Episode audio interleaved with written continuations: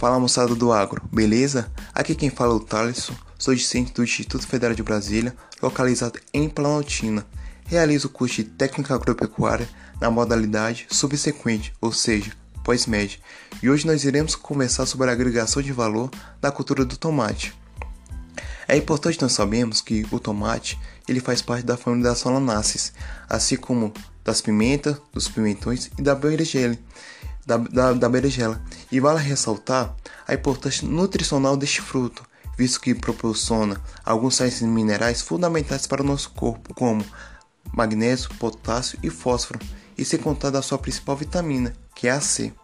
E quando se fala de produções, aqui no Brasil, este grupo é dividido em duas partes. O primeiro são os tomateiros do tipo rasteiro, conhecido também como os determinados, em que as plantas se espalham pelas ramas pelo solo e também tem sua produção praticamente mecanizada. Já o segundo grupo é do, do, do tomate indeterminado, que as plantas são conduzidas por estaca, ficam eretas e os frutos não têm contato direto com o solo.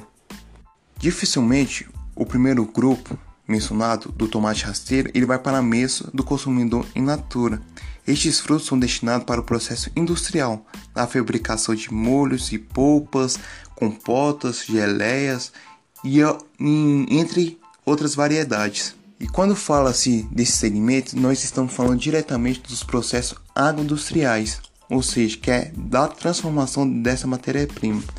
E vale ressaltar que este segmento é extremamente complexo, porque além de lidar com o setor agrícola da produção diretamente na propriedade rural ou da empresa rural, estamos falando de alguns fatores pós-porteira, como a qualidade que o consumidor exige ou a empresa que vai transformar essa matéria-prima e o preço.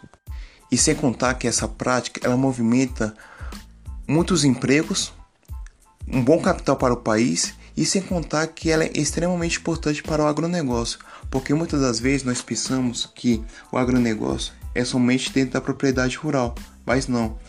O sistema agroindustrial é um exemplo claro disso, que tem como objetivo agregar valor para qualquer tipo de matéria-prima que seja de origem animal ou vegetal.